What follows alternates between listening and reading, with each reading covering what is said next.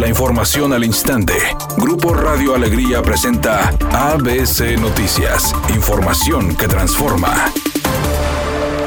Durante las últimas semanas, los casos de personas desaparecidas en la carretera Laredo han derivado en decenas de denuncias, donde sus familiares y amigos exigen a las autoridades dar celeridad en su búsqueda, por lo que el gobernador Jaime Rodríguez Calderón señaló estar dispuesto a recibirlos. Yo hablé con el gobernador y también puedo servir de enlace para que en Tamaulipas les den la información. O sea, todos estamos dispuestos a ayudar. Además, agregó que la situación por la que están pasando las familias de las personas desaparecidas es complicada, pero su administración hace todo el esfuerzo por localizarlos. Por su parte, el secretario secretario de Seguridad Pública Estatal Aldo Fassi indicó que continúan los operativos en la carretera para evitar que las personas sufran robo de vehículo y desapariciones forzadas. Todo, ¿no?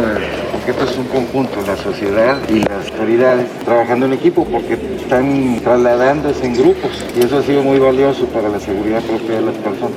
Pues es que lo que estamos buscando es el abanderamiento, que se vayan conjuntando. Carretera libre, no es una orden que se le dé al ciudadano para que tenga que seguirla, pero es nuestra recomendación de que busquen los grupos, porque es como van más protegidos. Entonces, pero no ha habido incidentes, que eso es lo importante.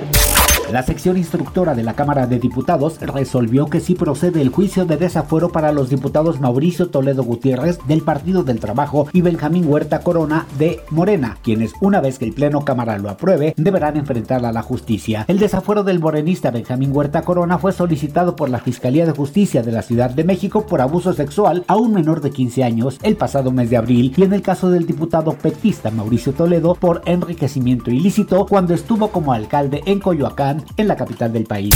El presidente Andrés Manuel López Obrador informó que la próxima semana sostendrá una reunión con el gobernador electo de Nuevo León, Samuel García, agregando que se buscará cómo apoyar a la población de esta entidad y procurando tener buenas relaciones con todos los gobernadores del país.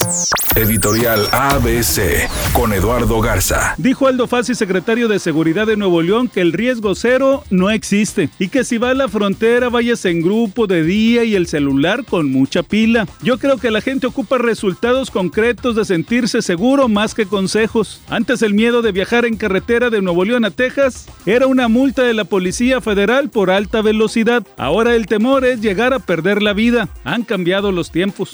Latin Lover dijo que otra vez se probará como productor. En esta ocasión, lanzará un espectáculo integrado por algunos de los participantes del reality Las Estrellas Bailan en Hoy. Dijo que será un concepto similar a lo que fue el show solo para mujeres, que incluso solo las féminas podrán disfrutar de este espectáculo porque se darán un gran taco de ojo.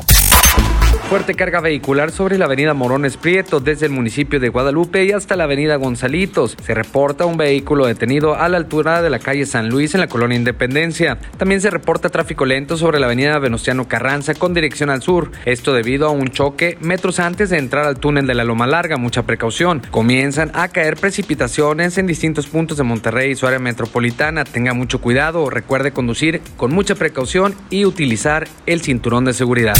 Es una tarde con presencia de nubosidad y lluvias. Se espera una temperatura mínima que oscilará en los 24 grados. Para mañana miércoles se pronostica un día con presencia de nubosidad. Una temperatura máxima de 28 grados, una mínima de 20. La temperatura actual en el centro de Monterrey 29 grados. ABC Noticias. Información que transforma.